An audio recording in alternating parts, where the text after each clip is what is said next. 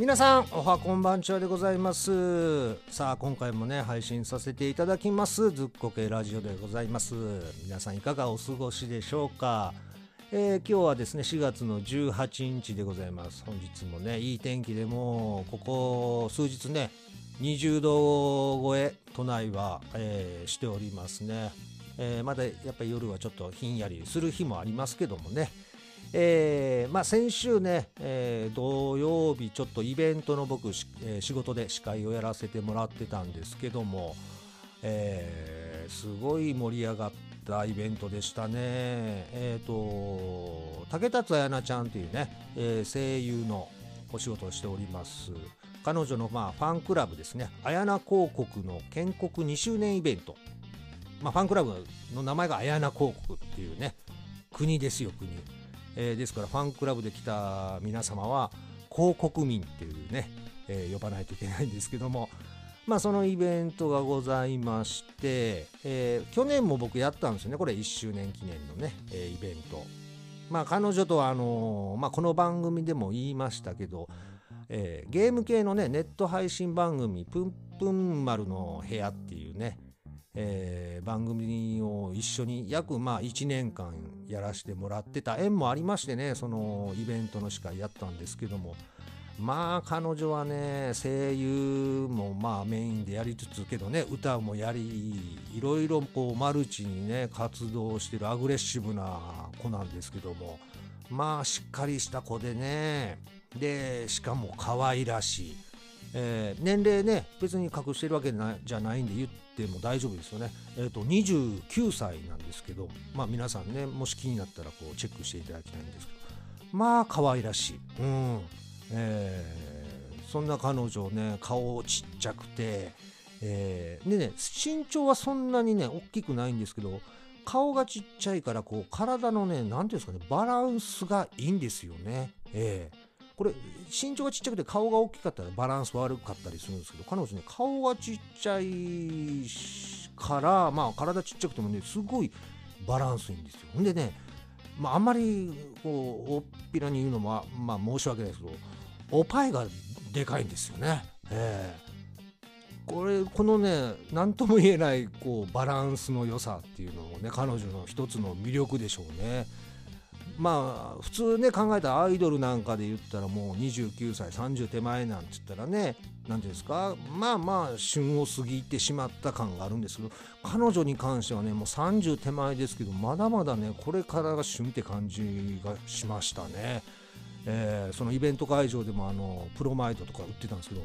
プロマイド写真が売り切れっていうねえー、すごいですね彼女は本当にでしかもね結構あの思ったことをすぐ口に言うタイプであのなんかこうねおしゃべりしやすい、うん、嘘偽りなくこうね正直に話してくれるんで、えー、で彼女肉好きっていうのもね公言してますし、えー、この肉好きが高知でこうね吉野家ね吉野家さんとコラボしたりとかまあまあすごい子やなと。感心してるんですけどもまあまあそのイベントもねだからそういう彼女なんでこうトークもねすっごいやりやすいんですよね。あの多少こうアイドルだと聞きづらいこととか無茶ぶりなんていうのはねやってもこう反応悪かったりするんですけどももう彼女の場合は僕が振ったことにもうほぼ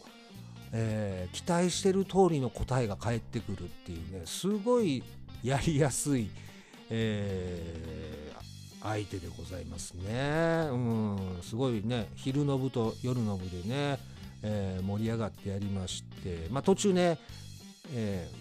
まあ、どっちも昼夜もやったんですけど来てるね会場の皆様広告民の皆さんからこう質問だとかね、え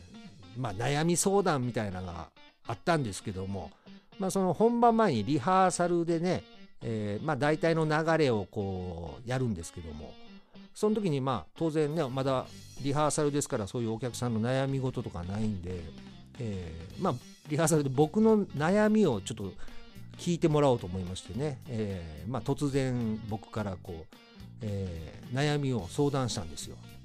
えまあ、実はあの娘がうちね2人いましてただあの、まあ、上の娘はもう今、えー、実家を出ましてね1人暮らししてるんですけど下の娘がまあ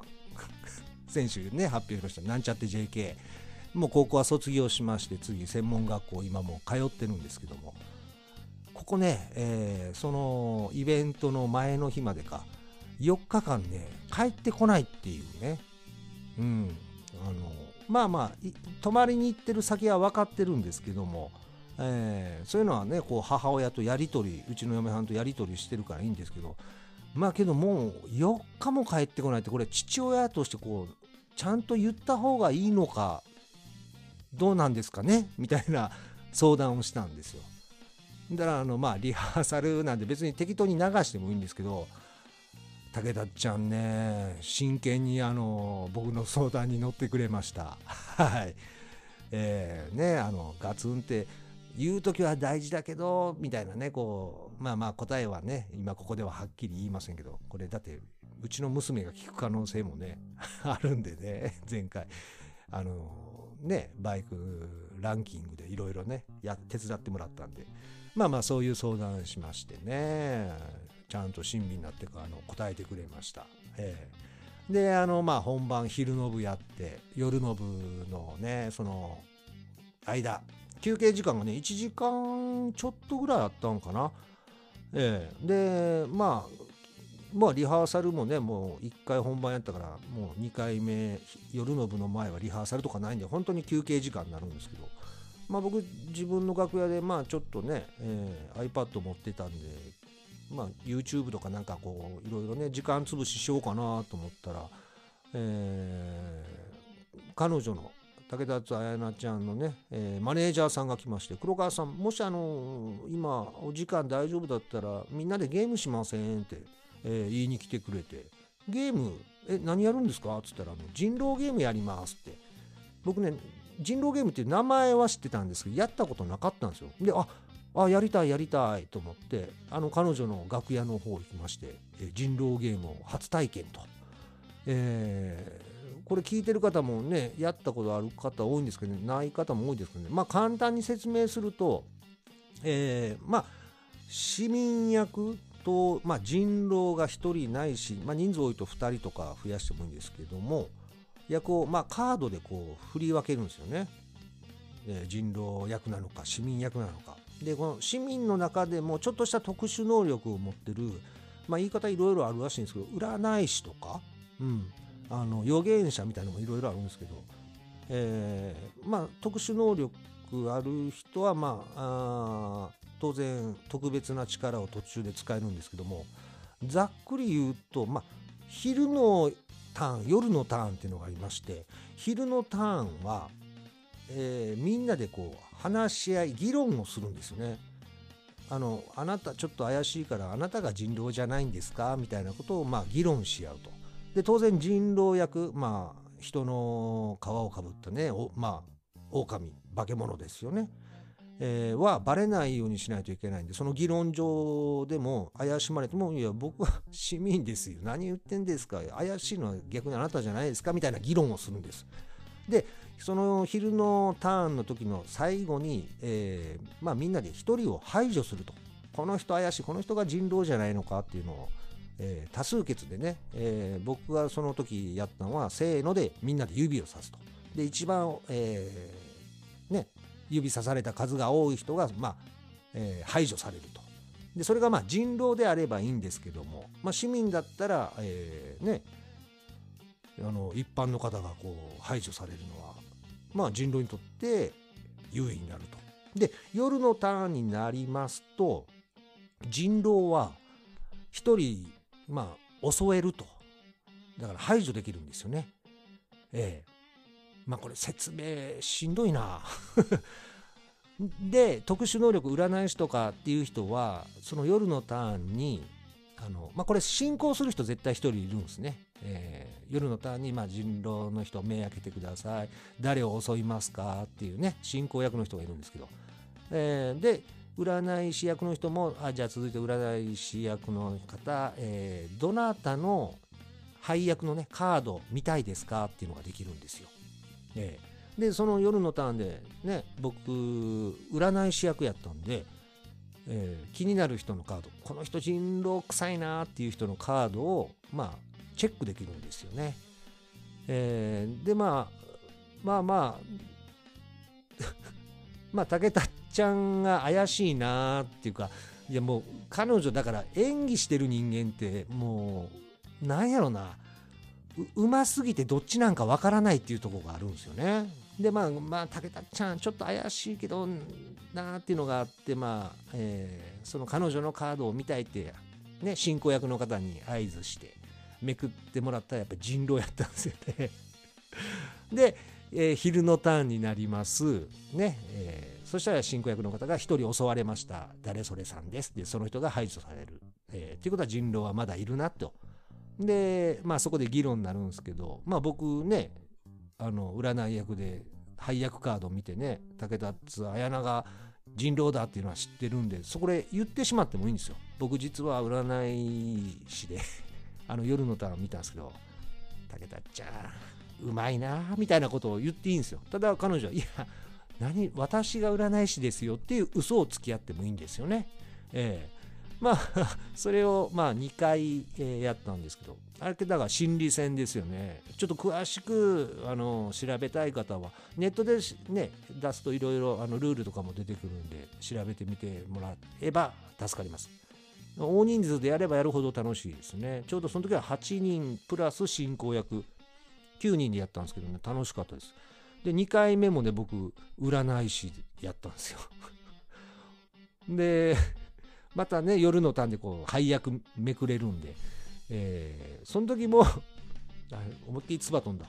あの武田ちゃんのね見たいって進行役の人に合図してめくったら2回とも彼女は人狼やって。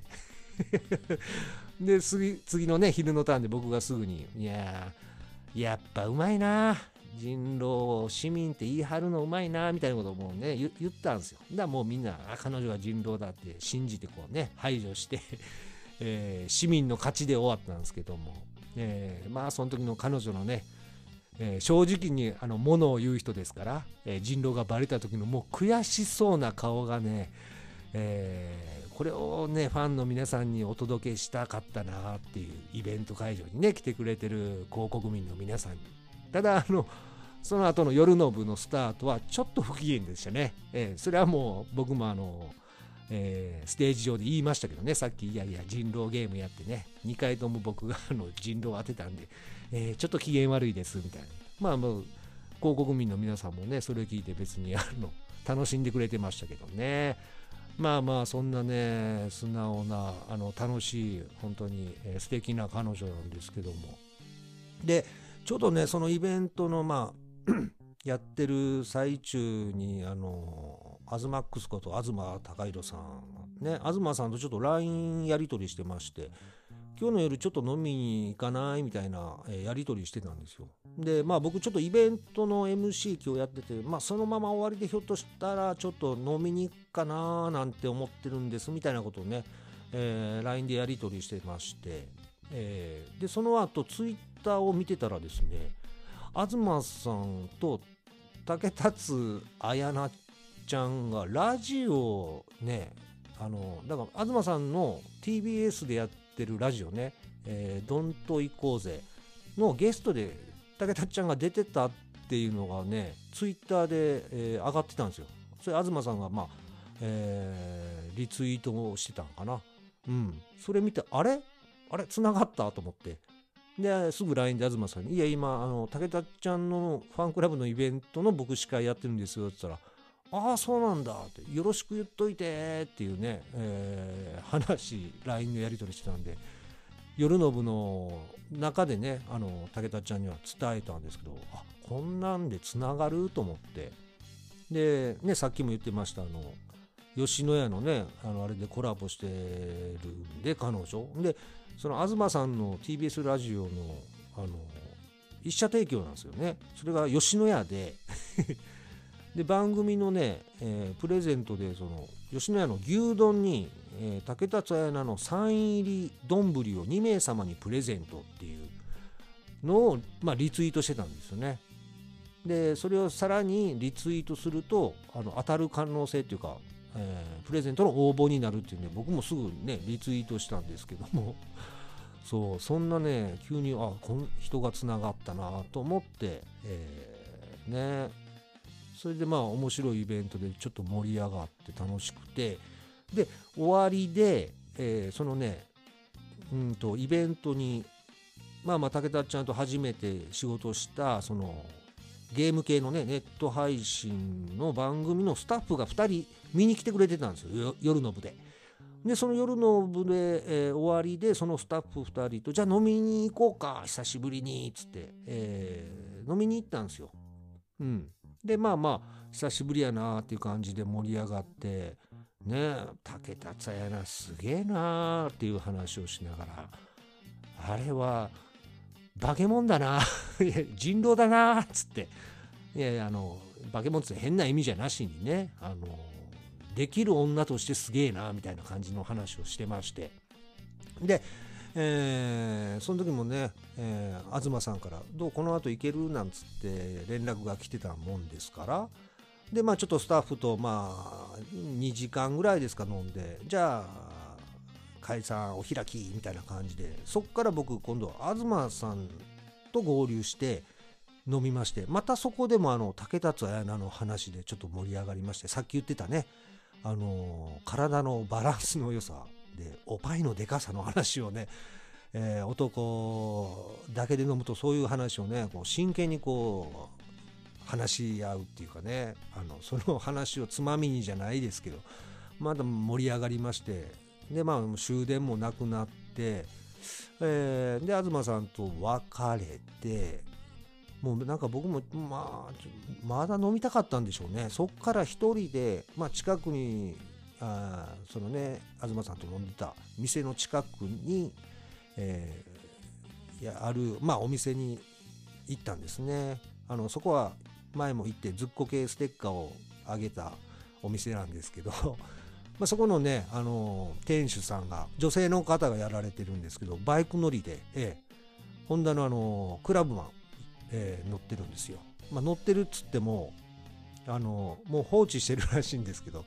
だけど僕がこのずっこけラジオやってるよっつって前回そのステッカーあげたら全部ね聞いてくれてたんです。全部聞いた聞きましたよって言ってくれて。であれそれを聞いてあのね GB あのクラブマンちょっとね直そうかと思ってっていう。あ嬉しいなと思ってねこのラジオを聴いてあの、半ば放置してたバイクをもう一回復活させようと思ってくれただけでもありがたいなと、えー、ね、バイクの魅力もう一回こう乗ってみたいって感じてもらえたんやと思ったら嬉しくなりましてね、えー、本当はそこであの12杯飲んで帰るっていう話で、え言ってたんですけどもまあまあ倍ぐらい飲みましたよね。はい。だから帰ったのがまあ朝方とは言いませんけど帰ったのあれ何時やったんかな。えー、若干記憶がないねんな。けどまあ3時回ってたのかな。はい。えー、そんな時間でございましたね。で 話は続くんですけど次の日14日の日曜日に行こうと思ってたイベントがあったんです。バイクにまつわるイベントです。えー、大磯ロングビーチの方でやってましたね。ナップスさん主催の、えー、元ジムカーナ2019ね。バイクのジムカーナあの1対1でね、えー、競い合うってやつ。あれをね見に行こうと思ってたんですけどあのまあまあお酒飲みすぎたのと帰る時間が遅くなったんでちょっと思ってた時間には起きれなくてえまあ起きてえー、けどね予選では本,、まあ、本戦スタートの時間考えたらいけないこともなかったんですけどあの天気予報起きてから調べたらなんか帰る時間に雨降ってくるぞみたいな予報やったんでうわちょっと濡れて帰るのはなと思って断念したんですよ。えー、ただあのツイッターとかね見てましたらあの見に行ってた方のえー、ちょっとした動画がアップされててうわ生で見たかったなーっていうのは正直あったんですけどもまあこれはねちょっと前日飲み過ぎた自分が悪いですから。変にねこれあの無理していったら飲酒運転になりかねないですからね。まあそこはもう安全を第一に、うん、えー、やめましたけどもあのー、これけど放送があるんですね、えー、さっき調べたら。あの、テレビ神奈川 TVK で5月の12日の夜に放送。20時55分から21時50分。テレビ神奈川で放送するんですって。ただ残念なのがテレビ神奈川が映らないっていうねうち。これねおかしいんですよね。おかしいっつったら何がおかしいね。えっ、と説明するとデジタル地上波。あれ？なんていうの？まあまあだから前アナログ時代の時は TVK 映ってたんですよ。綺麗に、えー、何の支障もなくうちからやと。それがあの、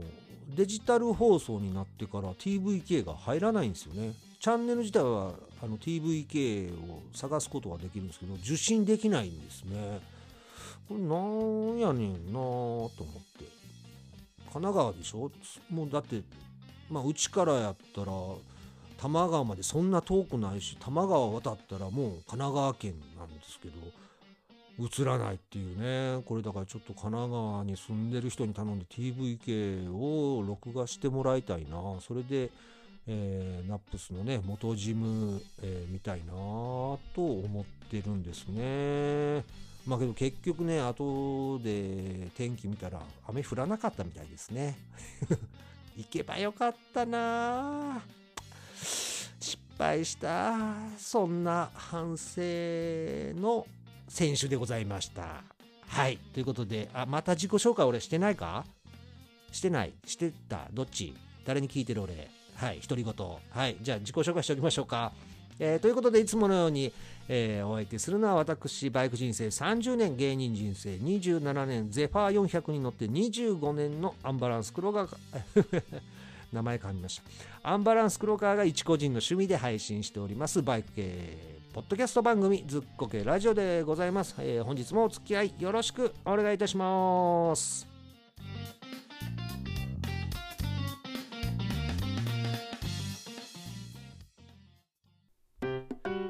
パパパパ。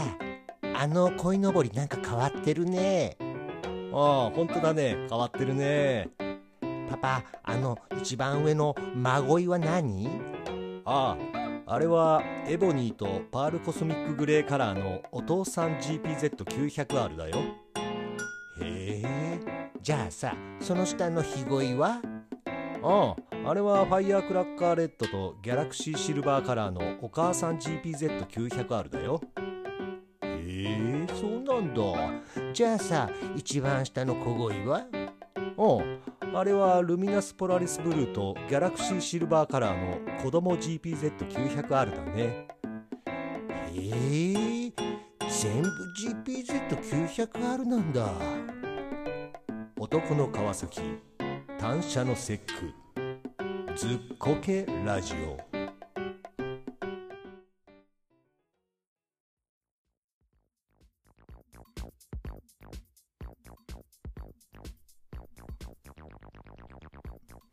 さあなんか今回あれはジングルなのかネタなのかよくわかんないですけども。ねえあのそんな鯉のぼりがあったらいいなと思って、えーあの楽しんで作りましたけどもね。川崎さんいかがでしょうかね。今あの自社のね販売店川崎プラザとして展開しておりますけどもぜひね、まあ、来年の、えー、ゴールデンウィーク子どもの日に合わせて GBZ900R の鯉のぼり、えー、GBZ900R のぼり、えー、作ってみてはいかがでしょうか。ということでございます。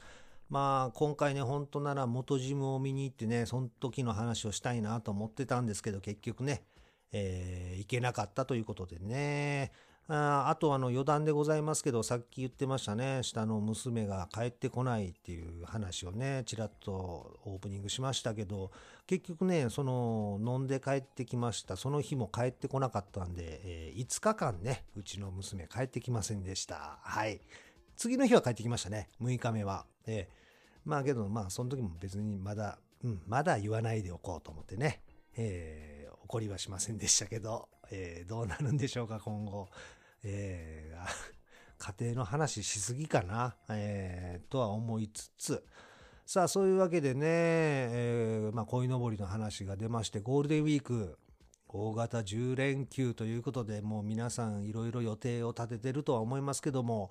えー私はほとんどね、予定立てておりませんね。えー今日18日でしょもう言ったら、えっ、と、20、あ、だからもう来週末からもう入るんですね、大型連休に。えーまあその前にね、ちょっとライブもございます。ちょっと宣伝になりますけどね。アンバランスが所属してます、太田プロのね、えー毎月やっております、月わらというライブが22日の月曜日やりまして、えーまあ僕らも、あの卒業はしてるんですよ。あの、そういうライブは。あの、事務所ライブなんですけどね、若手がどんどん来てますんで、えー本当ならね、毎月お客さんの投票でこうポイントをね、いただいて、年間で誰が優勝かを決めたりするのをもうね、46歳、えーコンビね、ともども46歳のおっさんですから、もうね、15年以上は卒業してくれって言われましてね、いやもうに20、その時点でもう25年やってましたけどね、コンビね。えー、というんで卒業いたしましたけど、えー今月のその22日の月わらライブは久々にゲスト枠というのがありましてね、そういう卒業した、えー、太田プロの芸人が出ます。で、今回我々が、まあ、MC をやりつつ、一ネタやるということでね、もしよかったらいかがでしょうか？月曜日なんで、平日なんでね、都合つかない方も多いかと思いますけども、場所があの、飯野ホールと言いまして、えー東京の内幸町とかね、虎ノ門とかが最寄り駅になります。結構大きなホールなんですよね。えーまあそういった場所でもまあ僕を見かけて声かけていただけましたら、あの、ずっこけステッカー差し上げますんで、えーいかがでしょうか。ということですね。で、まあ連休いざ27日からスタートして、一応ね、えーっと、まあまあ仕事をしながらで、ツーリング行けるのがね、けど30日、4月の30日はどっか走りに行こうっていうのはもう決めてるんですよ。えーというのはもう一人ね、えーバイク乗りの仲間で、まあ役者やってます、えー三田信明っていうね、みっちゃんって呼んでるんですけど、みっちゃんも30日休みで、どっか一緒に行こうかっていう話をね、してるんですよね。まあ彼とは2年前のあの、舞台で共演した中で、えーまあ、バズフェストシアターっていう劇団のね、えー裏の涙と表の雨っていう舞台をね、大阪を舞台にした、お好み焼き屋さんをね、舞台にした、えーので共演しまして、お互いバイク乗り屋っていうのでね、えー共感し合いまして、去年初めて一緒にツーリング行って、じゃあ今年も行こうかっていうことでね、えー日にちは決まってるんですけど、まだ場所をね、これからどこにするかっていうね。まあ、どこ行っても人多いんでしょうね。うん。まあ、多分逆に空いてるって本当都内走ってる方が空いてていいんちゃうかなっていう気はするんですけど、けどね、都内だとまあ、まあ、いつも見てる景色を見てもね、やっぱり自然の中走りたいなっていう気がするんですけどね。あとはまあ天候ですよね。えー雨だったら多分行かないですね。雨だったら多分ね、昼から2人で集まって立ち飲み屋で飲もうみたいなことになるかもしれませんけども。またけど場所決まったら、まあそうですね、次配信、その前に決まれば、えー配信中でも、うん言いたいけど、まあ無理だったらツイッターとかでね、また告知していく大体の場所を伝えれたらね、そこでまた、もし、えー会えたら、まあ、ずっこけステッカー、うん、差し上げたいと思いますんで、またそれは告知いたします。はい。えー、あとはなあ、どうなんですかね。なんか、高黒さんが、えー5月の4日、緑の日。緑といえば川崎の日。川崎といえば忍者の日っていうね、イベントをやられるということでね、えー興味はございますけど、ちょっと行けないんですね、その日は。うん、うちね、あの、うちの兄貴、うち3人、男3人兄弟なんですけども、えー僕一番下ですけど、一番上はね、三重県の上野市に住んでるんですよ。だから、伊賀上野っていうね。だから多分近いんやろうなと思って。だから、もし何にもなければね、兄貴の家泊まりに行きがてら、そのイベント行けたらなってちょっとね、思ってたんですけどね、行けなかった。あ、ふと思い出した。そう高黒さんのねバイクの輪を聞いててあのナップスの話バイク用品店、えー言ってまして。あのナップス昔は僕よく行ってたんですよ、えー世田谷にあったんですよねナップス世田谷店。多分世田谷店やったと思う。そこがねあれもう何年前かな？2年前か3年前かに閉店になったんですよね。えーそっからナップスさんに行くことがなかったんですけどこの間だからバイクの輪を聞いててあナップスそうか。横浜にあるんやと思ってまあ行けんことない距離かなと思ってこの間そう行ってきたんですよね、えーだから世田谷店がなくなってナップス行くことなくなって結構二輪館に行くことが多いんですかね僕は。二輪館かラフロードに行くことが多いんですけども。あじゃあナップス行ってみようと思ってあれ港北店っていうかな港の北のって書いて、えーに行ってきましたけどね。ちょっとしたこう、うん、プチツーリングな感じでしたね。片道何分ぐらい？1時間はかからないですけども30分以上は走ったのかな。でちょっとこうね都内から行くとこう景色も結構変わってちょっとこう郊外に来たなっていう感じがあって、えーちょっと新鮮でしたね。で確かにナップスさん行ったら品揃えがね豊富で、えーまあ確かにね安いなと思いながら近くにあったらいいのになと思いながら僕もね行ってきました。ただあそこねガレージというかあの駐輪場の周りがあのまあ住宅街なんでねうわこれなんか土日とか大変やろな周りってちょっとね、えー正直思いました。だから店側もね、えーアイドリングだからふかしのこなんかねあの皆さんご協力くださいみたいなのが書いてましたね、えー久々にけどナップス行ってねちょっとこうテンションは上がりましたね。はい。さああとまあゴールデンウィーク入ってまあ皆さん高速も利用されると思いますけど ETC ってまあほぼほぼ皆さんもうつけてるんでしょうね。えー。まあ最近はねもう新車でも標準で ETC がついてきてますからね、えーわざわざこれからつけるっていう方も少ないかもしれませんけど、えーけど僕もねつけたんがねそんなにあのー前じゃない意外と最近ですよね。多分つけたの僕3年前かな。それまでは ETC つけてなかったんでね。それこそ本当料金所毎回泊まってね支払いしてとか面倒やったんですけども。まあやっぱり家庭持ってるとねうーんあのまあうちなんかは完全にあの嫁はんの許可を得ないといろいろねバイク用品買うにしろそういう ETC つけるにしろうん、許可がないと買えないんですけども、まあ、僕がそのまあ3年前に取り付けれたのは、まあ、助成金ね1万円の助成金出ますよっていうキャンペーンの時もあったんですけどそのね直前に、えー嫁をケツに乗っけてたあのツーリング行ったんですよタンデムツーリングに。でその時になんかこう ETC を取り付けてもいいよっていう風に持っていきたかったんでこまめに料金所を通るルートで行ったんですね。えーまああの時伊豆行って江ノ島寄って帰ってきたコースなんですけどもまあ都内から行くとまあ東名使って行くよりかは第三京浜使っての方がね料金所が、えーこまめに間にあるんですけどもそのコースをあえて使ったんです。ええでね、料金所のたびに、えーまあ、グローブを外して財布を取り出して、えー料金払ってお釣りもらって、えーまああの後ろのことをね考えたら、あのグローブつける前にもう支払いしてお釣りもらったらそのままでちょっと前進して左に避けて、お釣りをちゃんと直してからグローブをつけるっていうね手間を見せつけたんですね。えー9回それを料金所通るコースにしたんですね。で帰ってきて、えー家のねテーブルに9枚の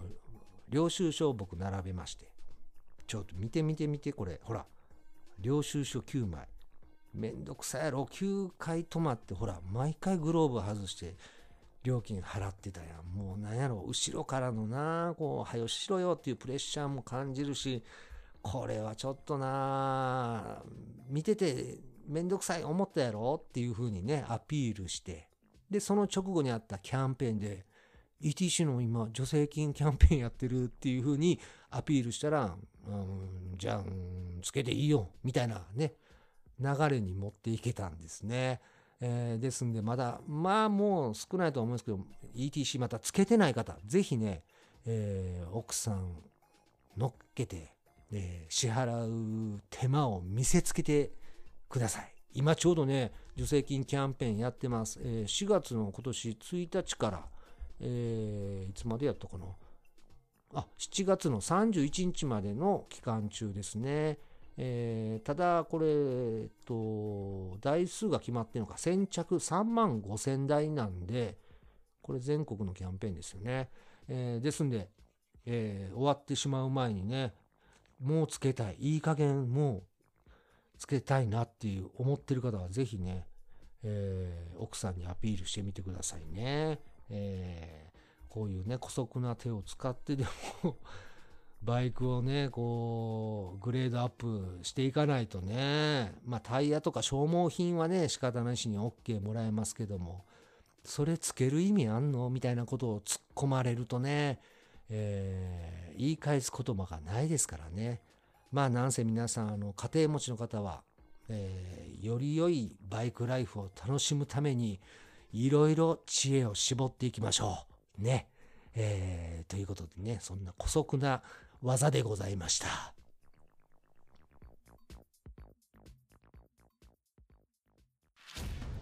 バイクを維持するのは結構お金がかかる。日々のメンテナンス保険など。しかしポッドキャストずっこけラジオを聞くのは無料。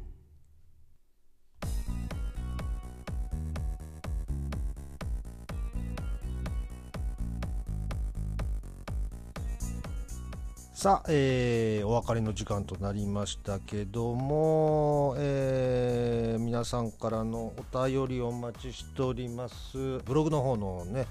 メールフォームうんもしくはまあツイッターとかの、えー DM なんかでもいいでよろしくお願いします。あとそうですね、えー iTunes のレビュー、えーよかったらお願いしたいなと思っております。ということでね、えー今回ちょっとまたオープニングが長すぎたんですけどもね今回はサクッとここ終わっときたいと思います。それではまた次回配信まで。じゃあねー。